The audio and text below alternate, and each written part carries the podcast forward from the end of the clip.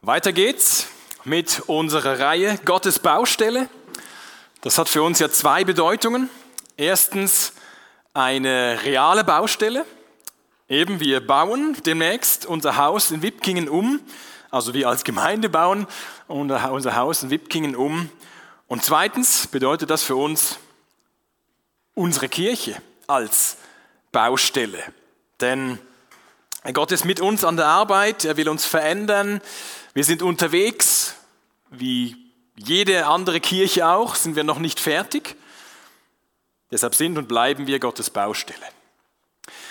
Und wenn ein Projekt länger dauert, dann kann das manchmal der Fall sein, dass wir das Ziel aus den Augen verlieren, aus dem Blick verlieren. Und über das reden wir heute, wie wir eben das Ziel im Blick behalten statt es aus den Augen zu verlieren. Wir möchten ja nicht nur irgendwie ein bisschen Kirche spielen, sondern wir möchten, dass, dass wir eine Gemeinschaft sind mit Jesus im Zentrum, wo er geehrt wird, wo alle Menschen willkommen sind, wo neue willkommen sind, wo die, die schon gefühlt immer da waren, immer wieder neu willkommen sind, wo Menschen von Gott und seinem Wort verändert werden. Gemeindebau an sich oder Gemeindeaufbau ist an sich eine große Baustelle. Wie können wir da das Ziel im Blick behalten? Wie die letzten Wochen schauen wir wieder in eine Geschichte aus dem Alten Testament. Dort haben wir gesehen, dass im Buch Esra der persische König im 6. Jahrhundert vor Christus, der schickt die gefangenen Juden wieder nach Hause. Sie waren deportiert worden nach ähm, Babylon und später unter den Persern, die da übernommen haben als Weltreich. Und Kyros, der König, wird von Gott dazu bewegt, die Juden wieder in ihr Land nach Hause zu schicken.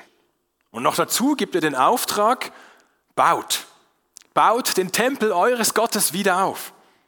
Das war ein riesiges Geschenk, das sie bekommen haben. Und deshalb gab es schon ein Fest, als nur das Fundament gelegt war von diesem neuen Tempel. Das haben wir letzte Woche gesehen. Und jetzt passiert auf einmal etwas Überraschendes. Das Fundament war gelegt, äh, die Ärmel waren hochgekrempelt und es sollte weitergehen, dass irgendwann der Tempel steht, das Gebäude wieder steht, wo, wo Gottes Gegenwart symbolisch wohnt und Gott mitten unter seinem Volk wohnt. Und plötzlich hört die Arbeit auf. Plötzlich hört die Arbeit auf und nicht nur für eine lange Znüni-Pause, sondern für 16 Jahre hört die Arbeit am Tempel auf. Wir werden nachher hier von unserer Baukommission Bericht bekommen. Wie wäre das, wenn die nachher uns hier sagen, also Leute, äh, 2038 geht's weiter. Dann kommt die nächste Info. In 16 Jahren. Nein, natürlich nicht. Aber wie kam das?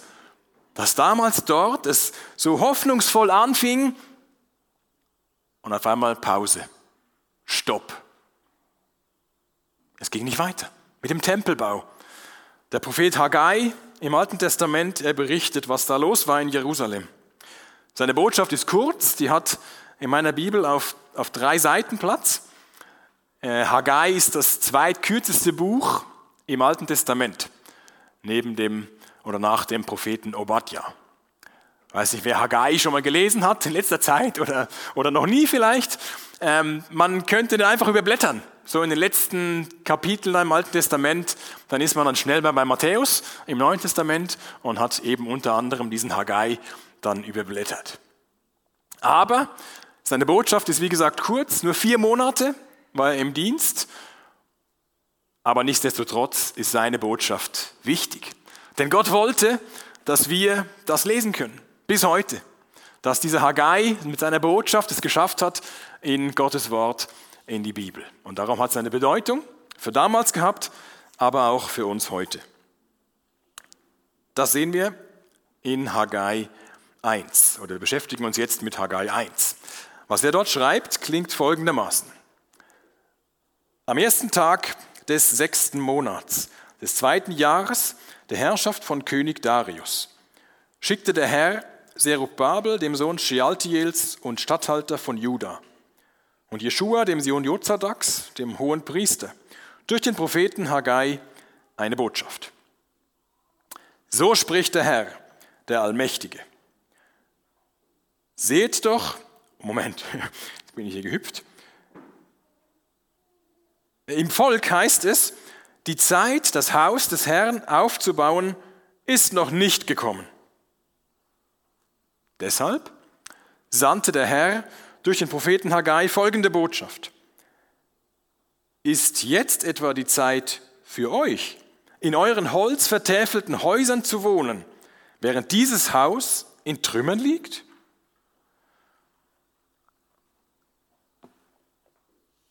Haggai redet eben nach diesen 16 Jahren Pause, wird er zu seinem Volk geschickt um das Jahr oder im Jahr 520 vor Christus. Das kann man so genau datieren, weil man weiß, wann dieser Darius der Große König von Persien war. Und durch die genaue Zeitangabe hier in Vers 1 kann man das errechnen, 520 vor Christus.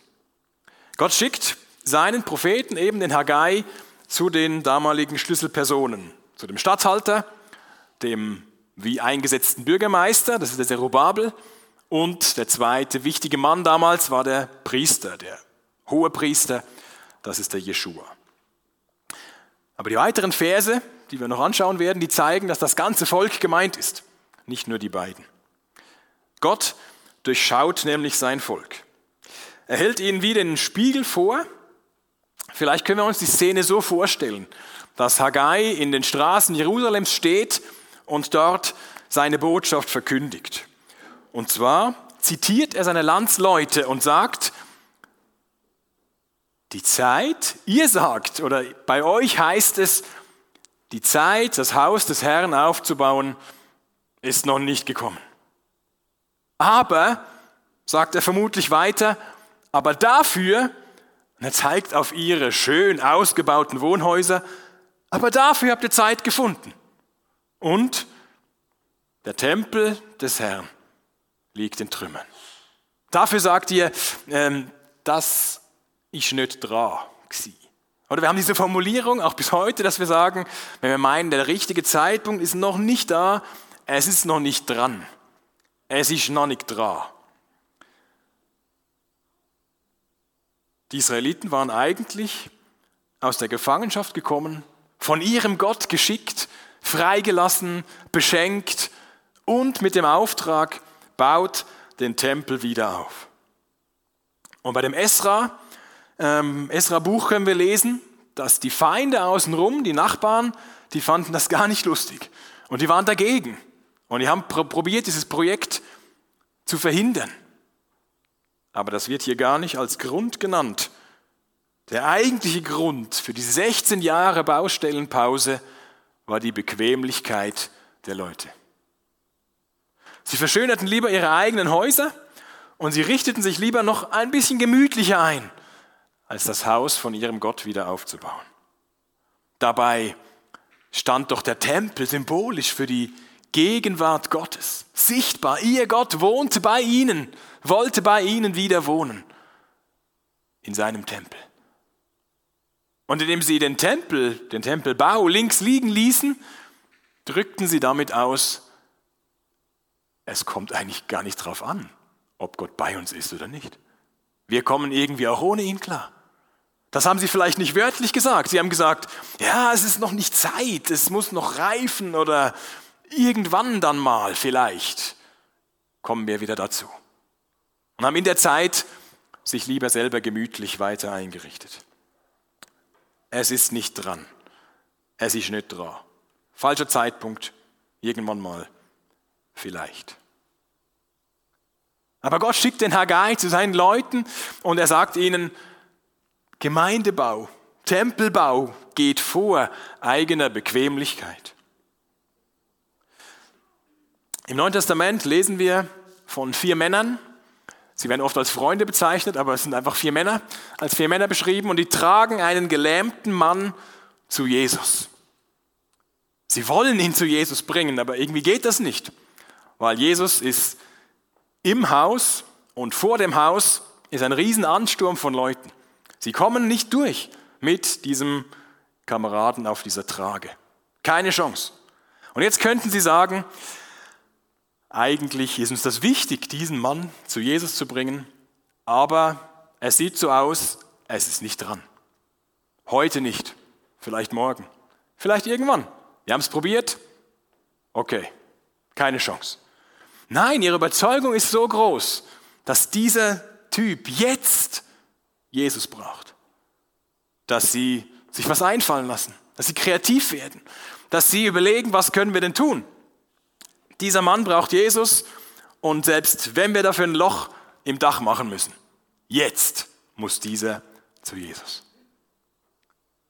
Sie haben kein, sie haben sich nicht so, sofort abbringen lassen, gemeint, ja, dann ist es halt nicht dran, Glück gehabt, sondern sie haben Wege und Möglichkeiten gesucht, weil sie wussten, das ist jetzt dran.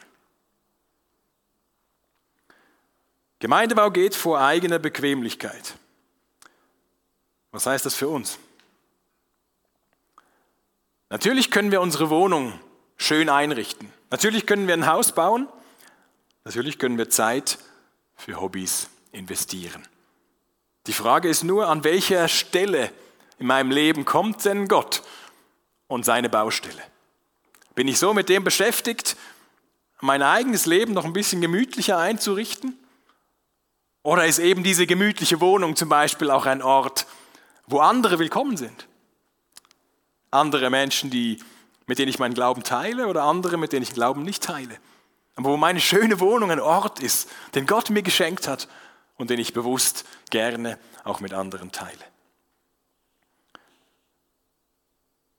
Ein Zitat aus dem Buch, das ich letztens gelesen habe, das Gemeinde der Zukunft heißt, das Zitat heißt folgendermaßen, wir brauchen Leiter, man könnte sagen, wir brauchen Menschen in der Gemeinde, für die Gemeinde nicht das zehnte Hobby ist, sondern ihre geistliche Heimat und Leidenschaft, für die sie sich gern mit ganzer Kraft, Zeit und Liebe einsetzen. Wir brauchen Menschen, die bereit sind, ihr Leben zu teilen, auf Privilegien zu verzichten und die andere Menschen mit dem Evangelium erreichen wollen. Bist du so jemand? Sind wir gemeinsam so jemand? Wo Gemeinde, wo Gemeindeaufbau nicht das zehnte Hobby ist, dass wenn wir noch ein bisschen Zeit übrig haben, vielleicht mal noch irgendwas für Gott investieren können. Wenn es denn dran ist.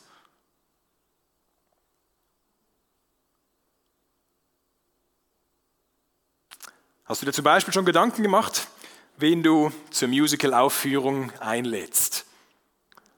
In zwei Monaten ist das her. Jetzt können wir sagen, ja, das ist jetzt noch nicht dran. Ähm, dann irgendwann überlege ich mir das vielleicht. Ich behaupte, es ist jetzt dran.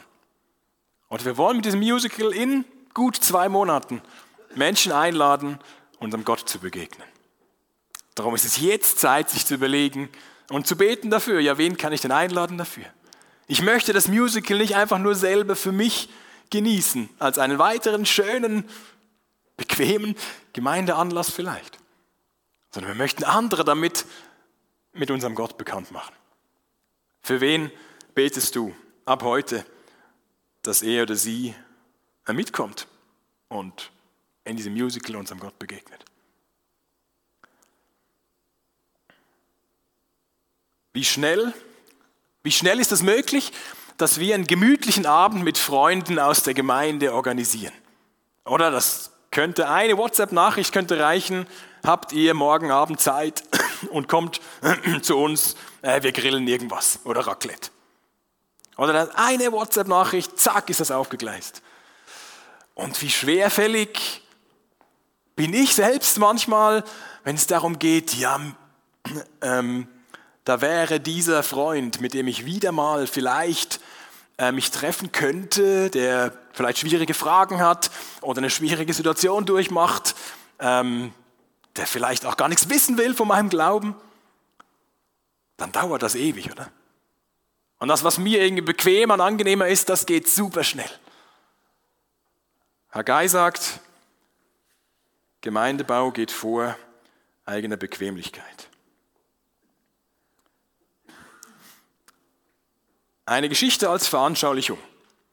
Ich weiß nicht, was ihr alles kennt. Manche äh, Stories, die, Geister, die geistern so durch die, äh, die Gemeindelandschaft. Äh, ich finde die so stark, auch wenn ihr sie schon zigmal gehört habt, vielleicht, keine Ahnung, vielleicht auch noch nie. Also, an einer gefährlichen Küste ähm, eröffnen ein paar mutige Männer eine kleine Rettungsstation. Bei Wind und Wellen fahren sie raus aufs offene Meer und retten Schiffbrüchige vor dem Ertrinken. Diese Rettungsstation rettet Leben. Und sie wird dadurch immer bekannter. Und ein paar Gönner aus der Umgebung finden das gut und unterstützen das Ganze finanziell, sodass die Rettungsstation ähm, größer gebaut werden kann, Räume werden komfortabel eingerichtet, man hält sich gerne dort auf. Nach und nach sind dann immer weniger Männer bereit, wirklich bei Wind und Wellen und Gefahr rauszufahren und Schiffbrüchige zu retten. Sie sind lieber in der mittlerweile komfortabel ausgebauten Station und trinken was zusammen und reden über vergangene Zeiten, was dort alles passiert ist und wie wagemutig sie waren. Aber die ehemalige Rettungsstation ist zu einem Clubhaus geworden.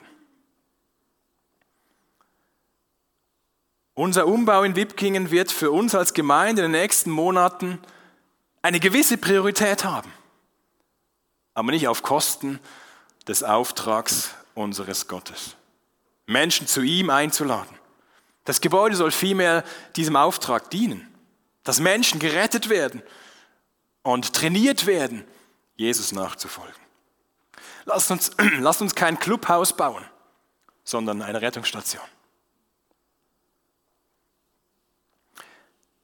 Jetzt nachdem Haggai, der Prophet Gottes, äh, damals die falschen Prioritäten seiner Landsleute kritisierte, zeigte er ihnen die Folgen auf, die ihr Handeln hatte. Er redet weiterhin und sagt Folgendes. Und ihr merkt, äh, da kommt ganz oft, so spricht der Herr, darum bin ich da vorhin auch gehüpft, aber es ist, so oft kommt das vor, wo deutlich wird, das, was dieser Haggai sagt, das hat er nicht selber sich irgendwo aus den Rippen geleiert oder aus dem Ärmel geschüttelt, sondern er redet im Auftrag Gottes. Drum hier erneut, so spricht der Herr, der Allmächtige. Seht doch, wie es euch geht. Ihr habt viel ausgesät, aber wenig geerntet. Ihr habt zwar zu essen, aber ihr werdet nicht satt. Ihr habt zu trinken, doch euer Durst bleibt ungestillt. Ihr habt Kleidung, doch sie hält euch nicht warm. Und die Lohnarbeiter müssen ihr Geld in löchrige Beutel stecken. So spricht der Herr schon wieder, der Allmächtige. Seht doch mit dem Herzen auf euren Weg. Steigt auf den Berg, holt Holz und baut das Haus auf. So werde ich geehrt und ihr macht mir Freude damit. Nochmal der Rückblick. Ihr habt auf vieles gehofft, doch bekamt ihr nur wenig. Und als ihr das wenige ins Haus brachtet, blies ich es fort. Warum ich das tat? Weil mein Haus in Trümmern liegt.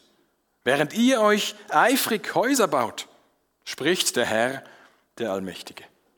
Deshalb hat der Himmel den Tau zurückgehalten und die Erde ihre Ernte.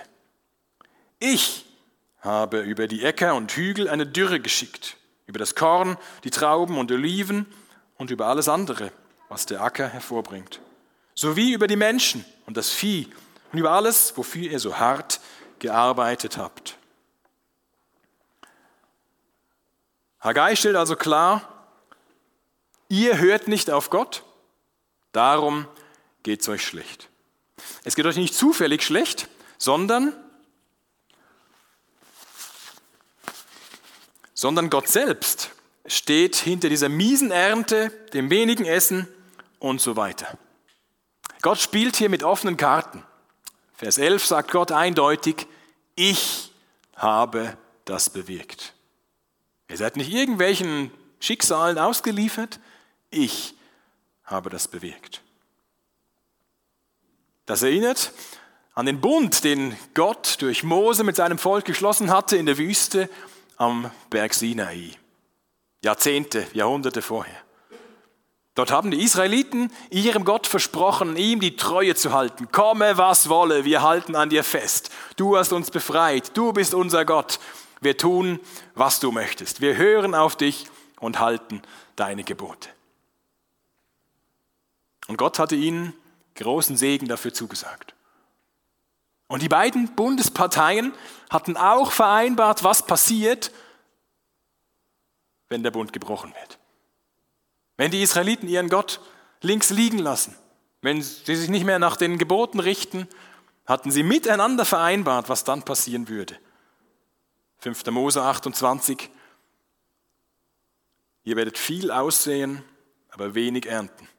Denn eure Ernte wird von Heuschrecken aufgefressen werden, weil ihr dem Herrn, eurem Gott, trotz eures Wohlstands nicht fröhlich und dankbar gedient habt, müsst ihr euren Feinden dienen, die der Herr gegen euch schickt. Ihr werdet Hunger und Durst haben, es wird euch an Kleidung und allem anderen fehlen. Genau das erleben sie jetzt. Und in dem Ganzen erneuert Gott trotzdem seinen Auftrag und sagt, jetzt sind wir hier an diesem Punkt, 16 Jahre Stopp, fangt jetzt an. Denkt um, kehrt um und fangt jetzt an zu bauen. Schlagt Holz, fangt jetzt an zu bauen. Interessant ist die Begründung, die Gott bringt, wenn er sagt, fangt jetzt an zu bauen. Er sagt nicht, damit ihr endlich wieder Segen erlebt. Den verspricht er schon wieder, aber erst im nächsten Kapitel bei Haggai. Aber zunächst sollen sie ihm gehorchen und den Tempel bauen. Vers 8. So werde ich geehrt und ihr macht mir Freude damit. Unsere höchste Bestimmung in unserem Leben ist nicht möglichst gut irgendwie durchs Leben durchzukommen, sondern unseren Gott zu ehren. Die Frage, die sich hier stellt, wenn wir das lesen, dass Gott sagt durch den Haggai, euch geht's schlecht, weil ihr Gott nicht nachfolgt und nicht auf Gott hört, ist die Frage für uns, bestraft Gott uns auch, wenn wir nicht das Richtige tun?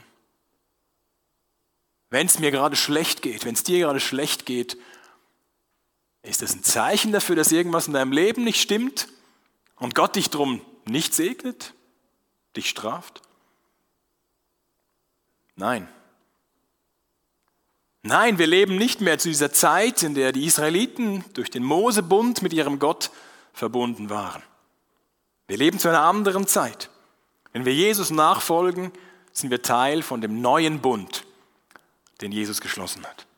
Er sagt das explizit, als er mit seinen Jüngern zusammen ist und äh, das Abendmahl mit ihnen feiert, sagt er, dieses Brot und dieser Wein symbolisieren den neuen Bund, den ich mit euch schließen werde. Ich werde mein Leben geben dafür, damit ich die Strafe auf mich nehme, damit ihr Frieden habt. Gott straft euch nicht. Er hat Jesus gestraft. Wenn wir ihm nachfolgen, dann müssen wir keine Strafe von Gott befürchten. Es gibt kein Gericht mehr, das wir befürchten müssen jetzt auf dieser Welt und in Gottes neuer Welt weil Jesus die Strafe übernommen hat.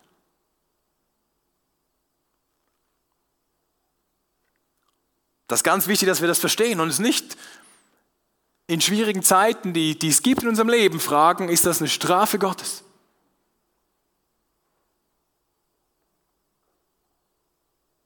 Ich glaube schon, dass es das geben kann, dass wenn wir mit unserem Körper zum Beispiel irgendwie umgehen, wie es jetzt Gott also überhaupt nicht gedacht hat, dass er uns die Konsequenzen spüren lässt.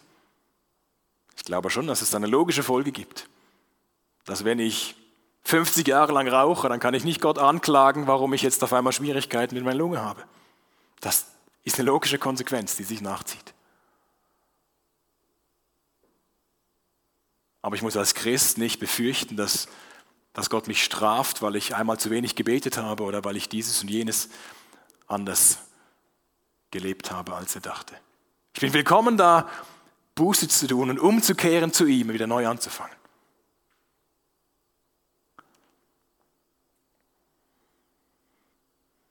Und dann dankbar mit meinem Leben für ihn das Beste geben. Interessant ist, dass Jesus in Matthäus 6 in der Bergpredigt auf ganz ähnliche Punkte hier zu sprechen kommt, wie beim Haggai 1. Jesus sagt dort in Matthäus 6, hört auf, euch Sorgen zu machen über euer Essen und Trinken und eure Kleidung. Alltägliches. Warum wollt ihr leben wie die Menschen, die Gott nicht kennen und diese Dinge so wichtig nehmen? Euer himmlischer Vater kennt eure Bedürfnisse. Macht das Reich Gottes zu eurem wichtigsten Anliegen. Lebt in Gottes Gerechtigkeit und er wird euch all das geben, was ihr braucht. Was heißt das für dich, wenn du in deinem Leben Gott zu oberst stellst? Was heißt das, wenn in deinem Leben zuerst Gott kommt? Bei Haggais Leuten kommt es zu einem Umdenken. Ab Vers 12. Da gehorchten Zerubabel, der Sohn Shealtiels, Jeschua, der Sohn Jozadaks, der hohe Priester und der ganze Rest des Volkes der Stimme des Herrn ihres Gottes und den Worten des Propheten Haggai, wie der Herr, ihr Gott, ihn geschickt hatte. Nun hatte das Volk Ehrfurcht vor dem Herrn. Haggai, der Bote des Herrn, verkündigte dem Volk folgende Botschaft des Herrn. Ich bin mit euch, spricht der Herr.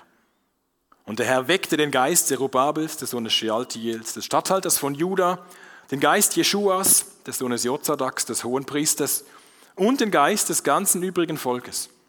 Sie kamen und fingen mit der Arbeit am Haus des Herrn, des Allmächtigen, ihres Gottes an. Das war am 24. Tag des sechsten Monats im zweiten Regierungsjahr des Königs Darius. Also sie lassen sich von ihrem Gott korrigieren, sie gehorchen ihm alle. Und sie werden wieder aufgezählt, die Schlüsselpersonen, und es heißt aber der Rest des ganzen Volkes, alle gehorchen ihm. Alle fürchten ihn, haben Ehrfurcht vor ihm. Das heißt, sie begreifen neu, wer er ist und wer sie sind. Dass er der große Gott ist, der allmächtige König und nicht sie. Dass sie ihm dienen können dass sie angewiesen sind auf seine Gnade und ihm aus Liebe dienen können. Und sofort, nachdem dieses Umdenken passiert, hat Haggai die nächste Botschaft für sie. Ganz kurz. Gott sagt ihnen, ich bin mit euch. Ich bin mit euch, spricht der Herr. Jetzt im Vers 14 Genau, Vers 14 sehen wir den gleichen Ausdruck, der uns bei Esra schon mal begegnet ist, dieses der Herr weckte. Er weckte den Geist von Zerubabel und so weiter. Bei Esra haben wir gesehen, dass Gott den Kyrus geweckt hat oder aktiviert hat, mobilisiert hat dazu etwas zu tun. Und die Rückkehrer nach Juda hat er motiviert, geweckt, dieses und jenes zu tun. Und das Gleiche passiert hier. Gott mobilisiert seine Leute zum Tempelbau. Und endlich, nach 16 Jahren Pause, geht es weiter. Und es wird gar nicht lange dauern, bis der Tempel vollendet ist und sie den feierlich einweihen können. Wie behalten wir also das Ziel vor Augen? Das Ziel heißt Gemeindebau, Gemeindeaufbau. Wir und andere begegnen Jesus, dem auferstandenen Sohn Gottes. Wir vertrauen ihm und hören auf ihn. Wir erkennen falsche Prioritäten in unserem Leben, wo wir es als Ausrede verwenden. Es ist nicht dran. Ähm, aber wenn wir ehrlich hinschauen, wüssten wir genau, was Gott eigentlich von uns möchte. Und wir setzen mit Hilfe des Heiligen Geistes die Prioritäten richtig. Wir laden andere zu ihm ein und fördern so nicht unsere Bequemlichkeit, sondern das Reich Gottes und fürchten unseren Gott und ehren ihm, ehren ihn, so wie es ihm gebührt. Beten wir dafür. Danke für die Botschaft von Haggai, der in seine Zeit hineinsprach und den Leuten den Spiegel vorgehalten hat, gesagt hat, ihr seid bequem und lasst das, was Gott euch gegeben hat, wozu er euch beauftragt hat, lasst ihr liegen. Das geht nicht. Hilf uns, ehrlich zu sein vor dir und voreinander, wo wir Prioritäten falsch setzen. Hilf uns, dich zu lieben, weil du uns zuerst geliebt hast. Du hast nicht bequem im Himmel ausgehalten, du kamst zu uns, wurdest arm, damit wir durch dich reich werden können. Reich an, an Gnade, an, an Erbarmen auch für andere und an, an neuem Leben durch dich. Hilf uns das zu teilen. Bau dein Reich auch durch uns, auch durch mich. Und hilf uns danach zu trachten, danach zu suchen, was dich und deine Ziele fördert. Danke, Herr. Amen.